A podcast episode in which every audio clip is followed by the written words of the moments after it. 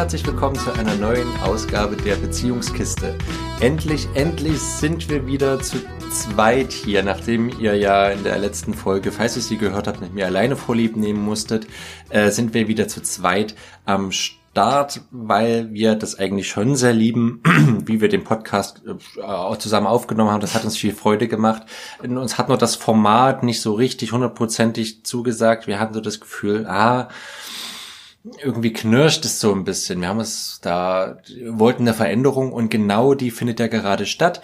Wie schon in der letzten Folge angekündigt, werden wir etwas mehr Input-zentrierter. Also wir gehen ein bisschen weg von diesem Unterhaltungsformat, mehr dahingehend, äh, dass wir euch ganz interessante Infos oder ja Input einfach liefern zum Thema Partnerschaft, zum Thema Liebe, zum Thema Kommunikation. Dafür sind wir jetzt hier zusammengekommen, hier am Tisch mit dem Mikro. Und wir haben auch ein paar Notizen mitgebracht, weil das eben nicht ein einfacher Labo-Podcast ist. Niki zum Beispiel. Hallo Niki. Niki zum Beispiel. Hallo.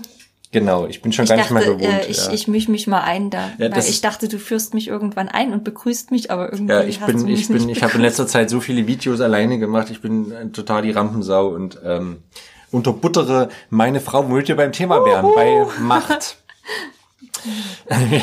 ich habe gerade äh, meine Frau begrenzt, aber darauf gehen wir gleich noch ein. Ähm, heute nee, soll es mich behindert. Behindert, hm, siehst du? Das war gut, dass du dabei bist. Du kennst dich. Glaube ich. Du bist gut in der Materie drin. Deshalb wollen wir auch gar nicht so lange um den heißen Brei rumreden. Es geht nämlich heute um Macht und äh, ihr seht, das ist zwar ein ernstes Thema, äh, aber wir wollen es natürlich auch mit ein bisschen Humor nehmen und nicht jetzt so bierernst herunterbeten. Ähm, denn ich denke, wir haben alle schon mal Erfahrungen damit gemacht, was einfach daran liegt, Macht ist etwas, da kommen wir nicht herum. Macht spielt in Paarbeziehungen immer eine Rolle. Das, äh, da führt kein Weg dran vorbei. Denn letztendlich ist Macht in gewissem Sinne ja nichts anderes als ein Begriff für Wirksamkeit, kann man so sagen. Wenn ich wirksam bin, wenn ich Einfluss nehme auf meine Umwelt, auf die Menschen um mich herum, auf Tiere meinetwegen, auf alles um mich herum, habe ich auch eine gewisse Macht über die anderen. Und insofern kann Macht an sich gesehen ja nichts Schlechtes sein, aber es gibt eben gute Seiten von Macht und schlechte Seiten von Macht und darum soll es heute ganz zentral gehen. Äh, vielleicht nochmal weil diese Aussage so wichtig ist, wiederhole ich es nochmal. Sei dir bewusst, dass es in Beziehungen unvermeidbar ist, Macht aufeinander auszuüben. Das passiert im alltäglichen Umgang. Und es gibt eine faire Machtausübung, die der Paarbeziehung nicht schadet, äh, sondern ihr vielleicht sogar nützt, die vielleicht sogar unterstützt. Und es gibt eine unfaire Machtausübung, die die Liebe töten kann, besonders wenn sie gehäuft vorkommt. Und äh, es gibt so zwei sehr starke Muster von Machtausübung und ich werde es euch mal vorstellen, da könnt ihr vielleicht reinführen, ob etwas bei euch in der Beziehung dominiert dieser Muster oder äh, ob ihr das bei euch entdecken könnt. Und Niki lacht gerade, weil sie diese Formulierung vorhin so schön entworfen hat und ich habe sie jetzt einfach übernommen. Äh, denn ich habe auf den kle kleine Hintergrundinfo, äh, ich habe ich hab das Gefühl, meine Frau ist etwas fabulöser, was Worte angeht und ich benutze immer den kleinen selben Wortschatz. Deshalb äh, lasse ich mich gern von meiner Frau inspirieren. Aber zurück zu den äh, Machtkampfmustern. Er wirklich uns Muster. Macht. Das ist ja wirklich uns Macht. Stimmt, genau das. ähm, genau, zwei, also zwei Machtmuster. Einmal ist ein Machtkampfmuster. Ähm, und das haben wir uns gedacht, machen wir mit dem kleinen Rollenspiel. Also ein Machtkampfmuster wäre zum Beispiel, wenn ich jetzt sagen würde, äh, du hörst mir nicht zu. Doch, ich höre dir zu. Nein, das ist überhaupt nicht wahr. So in etwa. Ähm, was, was hier gerade passiert ist, wie ihr vielleicht gehört habt, haben wir, sind wir beide von unserem Standpunkt in diesem Mini-Dialog nicht abgerückt.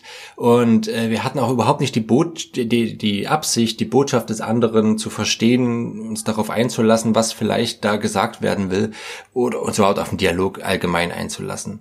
Äh, das ist das Machtkampfmuster. Das bedeutet, dass sich manche, dass sich manche Paare so sehr verwickelt haben, dass nahezu jedes Thema zu einem Streit aus ufert. Ne? Also das Muster besteht im Wesentlichen darin, dass beide ihre Sichtweisen von der Wirklichkeit einander entgegensetzen und das prallt aufeinander wie zwei störrische Ziegenböcke. Ich finde, es ist in dem Zusammenhang schon fast so eine Art Stellvertreterkrieg, äh, weil es eben dann manchmal um Details geht, um alltägliche Sachen, wo die beiden aneinander prallen.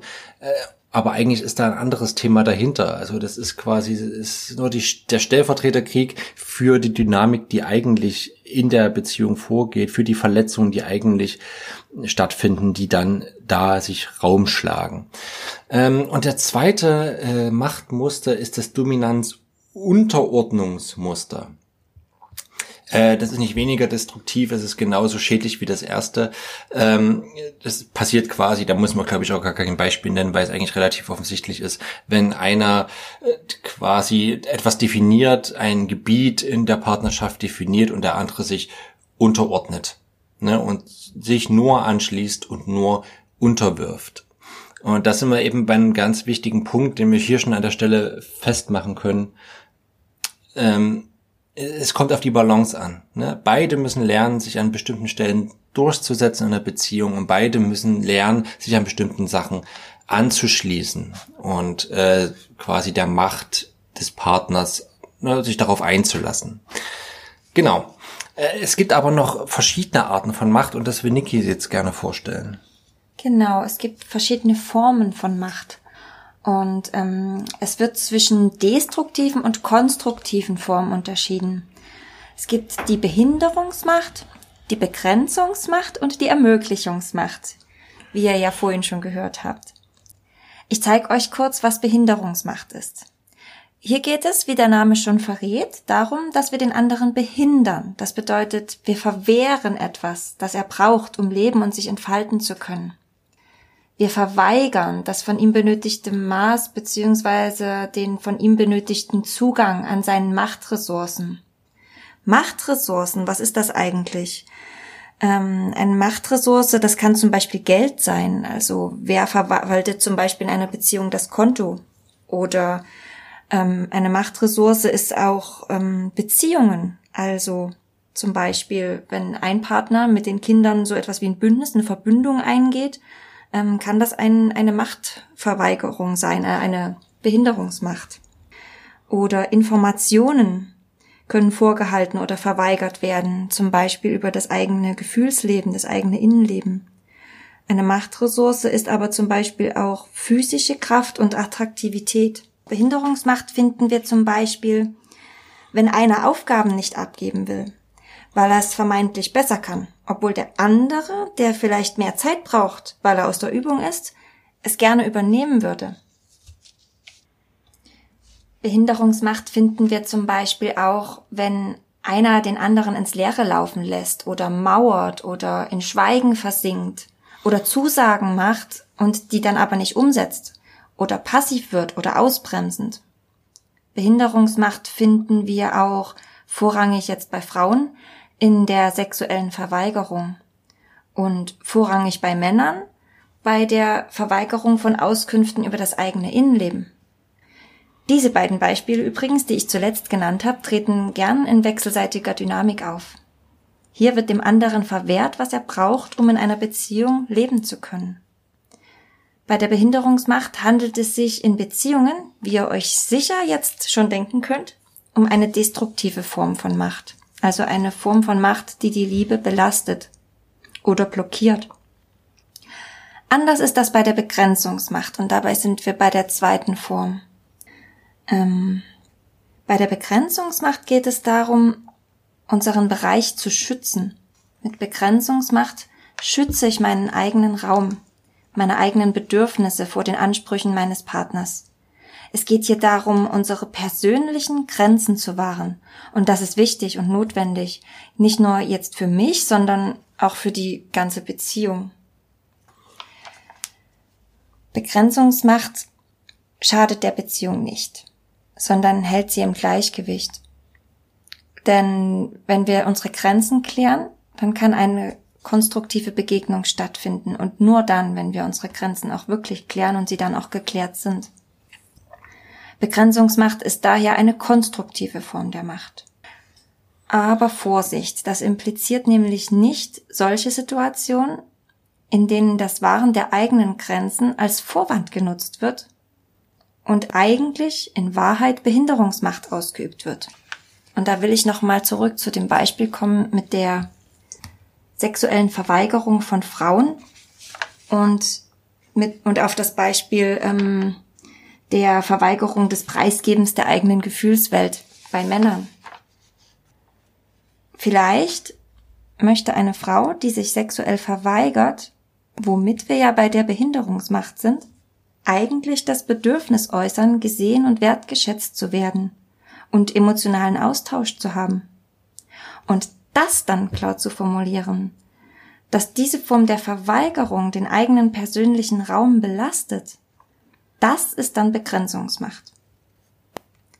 Und andersrum. Vielleicht möchte ein Mann, der, der sich dagegen wehrt, sein Innenleben preiszugeben, eigentlich ebenfalls das Bedürfnis äußern, gesehen und wertgeschätzt zu werden und in seinem Bedürfnis nach Nähe oder Autonomie und auch angenommen sein, ernst genommen zu werden. Begrenzungsmacht ist daher konstruktiv. Ein schönes Beispiel für Begrenzungsmacht ist zum Beispiel auch die sicher manchen von euch vertraute Situation. Wir hatten doch vereinbart, dass ich die Kinder ins Bett bringe. Hör auf, dich jetzt dauernd einzumischen. Das kennt ihr bestimmt. Oder auch, wenn du mein Handykabel nimmst, leg es bitte danach wieder zurück. Oder auch, ich will nicht, dass du ohne mich zu fragen meine Post liest.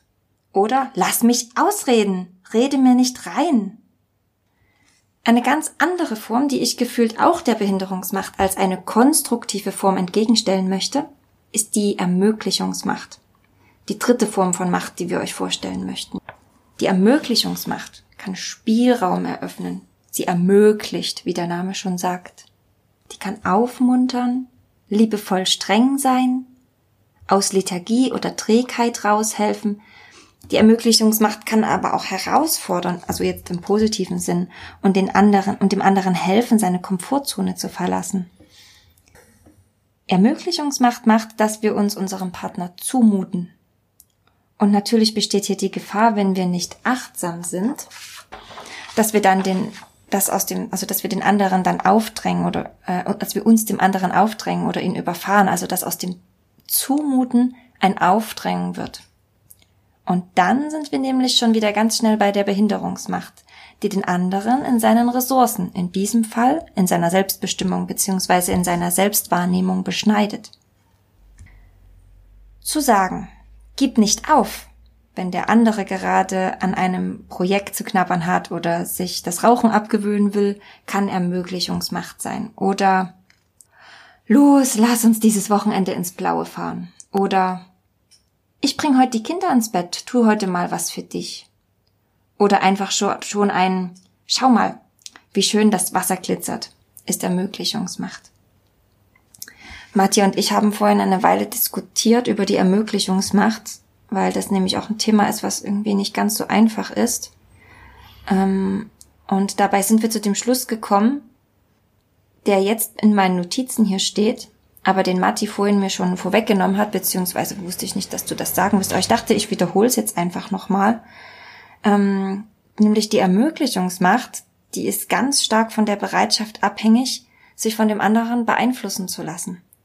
Und beides, ne, wie Matti vorhin schon meinte, die konstruktive Macht auszuüben, aber auch sich von konstruktiver Macht beeinflussen zu lassen, das sollte sich in einer Beziehung stets in der Balance halten.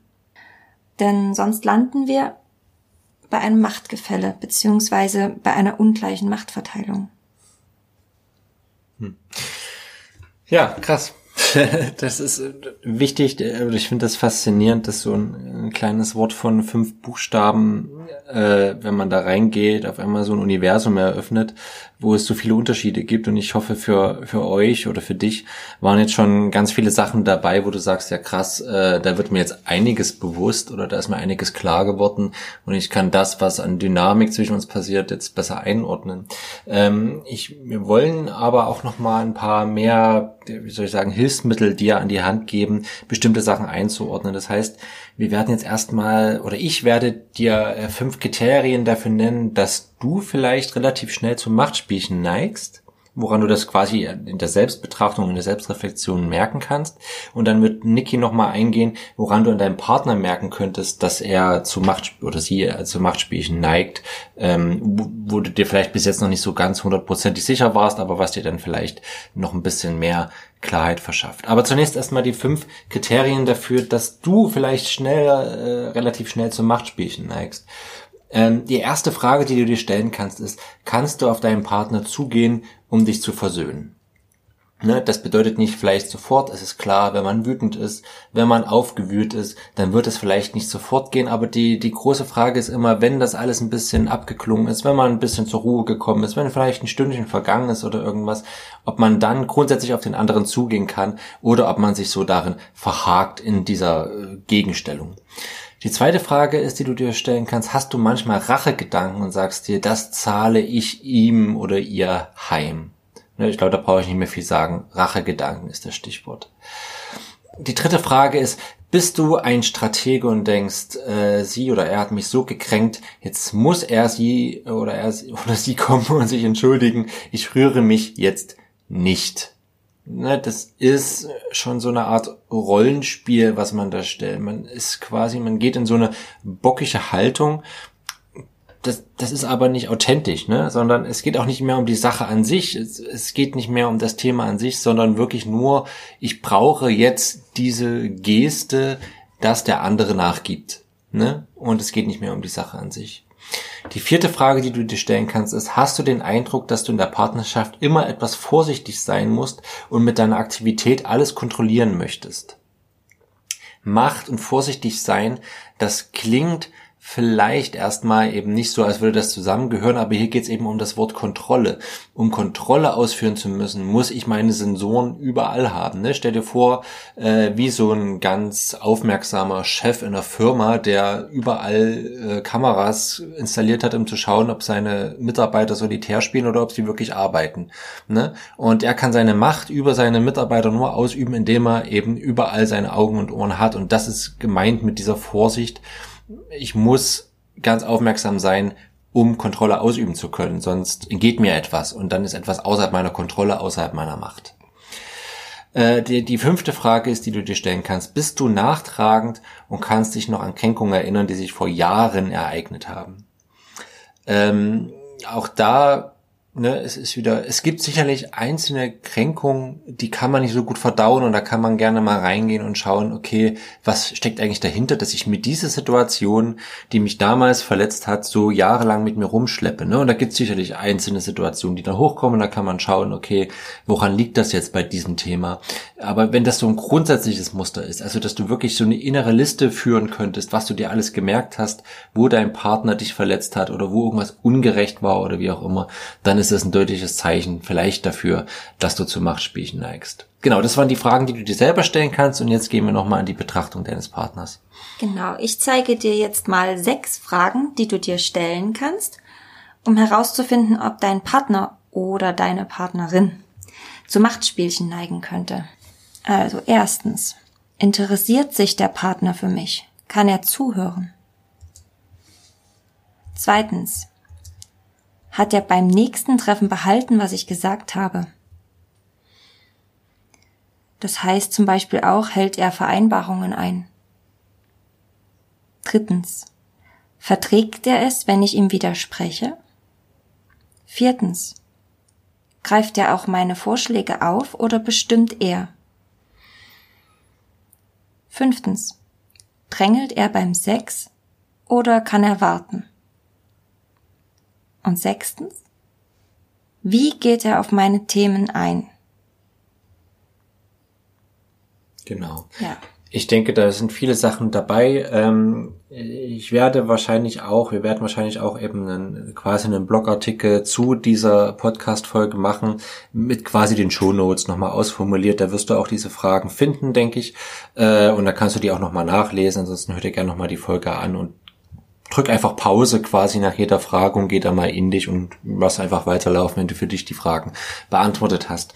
Zu, äh, zum, zuletzt, nach ganz so viel quasi Problemorientiertheit, wollen wir natürlich auch ein bisschen in die Lösungsphase gehen. Das heißt, wir wollen dir oder euch als Paar ein paar Tipps mitgeben, wie ihr mit dem Thema, wie ihr in das Thema Macht reingehen könnt, wie ihr ein bisschen da Achtsamkeit entwickelt und wie ihr das Problem einigermaßen füreinander lösen könnt. Das ist, erhebt natürlich keinen Anspruch auf Vollständigkeit und es ist auch immer, jedes Paar ist anders, jedes Paar ist eine eigene Welt und schaut einfach mal, aber letztendlich ist es vielleicht ein paar Ansätze, die euch auf eurem Weg weiterhelfen können. Der erste Tipp ist, zum Thema, wir schauen erstmal, wie die Machtkonstellation bei uns ist. Achtet mal darauf, äh, wer wie die, wie eure Machtkonstellation quasi von Anfang an in der Beziehung geprägt wurde. Also wer hat zum Beispiel um wen, wen umworben. Ne? Und äh, wer, wer liebt sozusagen mehr, wer war da mehr leidenschaftlich, wer ist da mehr reingegangen mit seinem ganzen Sein und ja, im Alltag, wer geht auf wen ein? Ne? Also das war das mit dieser, mit dieser Anpassung oder Durchsetzen. Da einfach mal schauen auch, genau, wie war das von Anfang an in der Beziehung so? Weil die meisten Machtmuster lassen sich dann auch schon von Anfang an, vom ersten Tag der Beziehung, so ein bisschen ablesen, so ein bisschen die Vorzeichen deuten, sozusagen. Der zweite Tipp, den wir für euch haben, ist, dass ihr mal schauen könnt, wie das mit eurem Durchsetzungsverhalten ist. Also schau mal, ob du da vielleicht noch ein bisschen Durchsetzungsvermögen trainieren kannst. Oder schau auch mal, wie es da mit deiner ähm, Bereitschaft ist, dich anzuschließen, also dich beeinflussen zu lassen. Und ähm, übe doch einfach mal oder trainiere doch mal oder beobachte dich selbst mit deinem Partner, ob du dich von ihm beeinflussen lässt im Alltag und ob du ähm, bereit bist, dich seinen seiner Ermöglichungsmacht anzuschließen. Hm. Und auch seiner Begrenzungsmacht. Hm. Und wenn du nämlich nur eines von den beiden ähm, dominant sozusagen kannst, wenn nur eins von beiden dominiert, dann förderst du ganz schnell Machtgefälle oder sogar Machtmissbrauch in deiner Beziehung.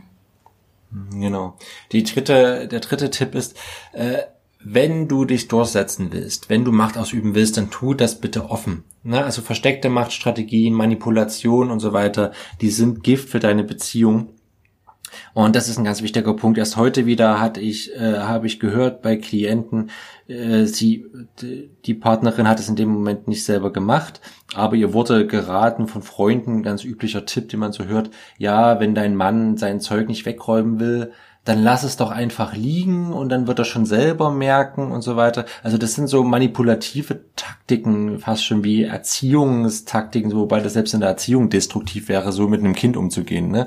Also es ist ja sowieso fast immer das Gleiche. Ja, ja, eben mit genau. Der Erziehung und der Beziehung. Genau. Also da fall, fällt dir bestimmt ganz viel ein, aber manchmal ist es auch ernüchternd, wenn man mal ganz ehrlich mit sich selber ist. Bin ich da offen? Sage ich da ganz klar, da will ich Macht ausüben oder das ist mir wichtig oder versuche ich das quasi subtil durch Beeinflussung, durch Strategien und da einfach mal einen Blick drauf zu werfen, ist ganz, ganz wichtig. Gut, dann komme ich zum nächsten Tipp. ähm, und zwar versuche niemals dadurch in die mächtigere Position zu kommen, dass du den anderen abwertest. Oder dass du, die, dass du ihn zum Beispiel klein machst oder dass du ihn schlecht dastehen lässt. Hm. Genau. Und äh, besonders, das hatten wir vorhin schon mal angesprochen, als, als fünfter Tipp, besonders nervig und anstrengend und belastend in Machtprozessen ist die Verweigerung. Ne? Wenn etwas vergessen wird, wenn man in die passive Aggression geht, wenn man verzögert oder etwas nicht erledigt und ausbremst. Also das ist ein ganz großes Thema, da kommen wir in das Thema passive Aggression, das macht nochmal ein ganz neues Feld auf. Aber hier sei es nur so kurz gesagt, Verweigerung ist ganz, ganz schlimm, kommt quasi auch mit der Verachtung, die gerade äh, Niki angesprochen hat. Also ganz, ganz hm. sorgfältig darauf achten, da rauszukommen. Hm. Okay, der nächste Tipp ist, Sei unabhängig und pflege auch andere Freundschaften. Das finde ich auch persönlich sehr wichtig, weil ähm, es die Partnerschaft sehr belasten kann, wenn der Partner alles für einen sein muss, alles abfangen muss. Und das hm. Genau. Genau. Und das letzte ist quasi ein ganz allgemeiner Tipp. Mach dir, bleib wachsam, ne? Geh, setz dich mit diesen Themen auseinander, setz dich mit deiner Entwicklung auseinander, mach die Entwicklung in eurer Beziehung bewusst, werde da nicht müde. Es gehört einfach ein bisschen Energie rein in die Beziehung zu stecken, um sowas wahrzunehmen. Denn sowas kann sich eben ganz schnell einschleichen, sich verhärten und so einer ganz dominanten Dynamik quasi werden. Und bleibt da einfach wachsam, wenn ihr beide einen Blick drauf habt, wenn du einen Blick darauf hast, für dich selbst Verantwortung übernimmst, dich damit beschäftigst, wo übe ich Macht aus und was ist konstruktiv, wie kann ich auf den anderen eingehen, dann ist schon sehr viel gewonnen. Ne? Bleib bei dir, versuch dich selbst weiterzuentwickeln und dann hast du schon einen ganz wichtigen Schritt aus diesem Machtgefühl getan. Ne? Wo schadet mir mein Partner? Wo schade ich meinem Partner? Und wie können wir da ein gleichwürdiges Verhältnis zueinander finden? Das ist die zentrale Frage. Okay, das war's zum Thema Macht. Ich denke, es ist ganz viel äh, gekommen. Und ich hoffe, es war auch ganz viel Interessantes für dich dabei. Und ich hoffe, dir äh, gefällt auch quasi dieses neuere Format, wo wir eben mehr Infos rausgeben, wo wir mehr Input liefern. Äh, ja, ich hoffe, das bringt dich voran und Genau, wenn dir der Podcast gefällt, uns hilft es ungemein, wenn du ihn teilst, wenn du uns folgst auf Spotify, auf Apple. Äh, ich glaube, auch auf dieser sind wir inzwischen, ich musste da schauen, wo wir überall ausgeliefert werden, aber bei allen wichtigen Plattformen. Äh, schau dich einfach um, folge uns gerne, das hilft uns. Hinterlass auch gerne Kommentare, wo das eben geht. Ich glaube, bei Apple geht das. Und ähm, genau, und erzähle anderen von diesem Podcast, wenn er dir gefällt. Insofern wünschen wir dir jetzt alles Gute, alles Liebe in deiner Beziehung, habt eine schöne Paarzeit miteinander. Habt keine Angst vor Machtausübung oder davor, dem anderen auch mal nachzugeben.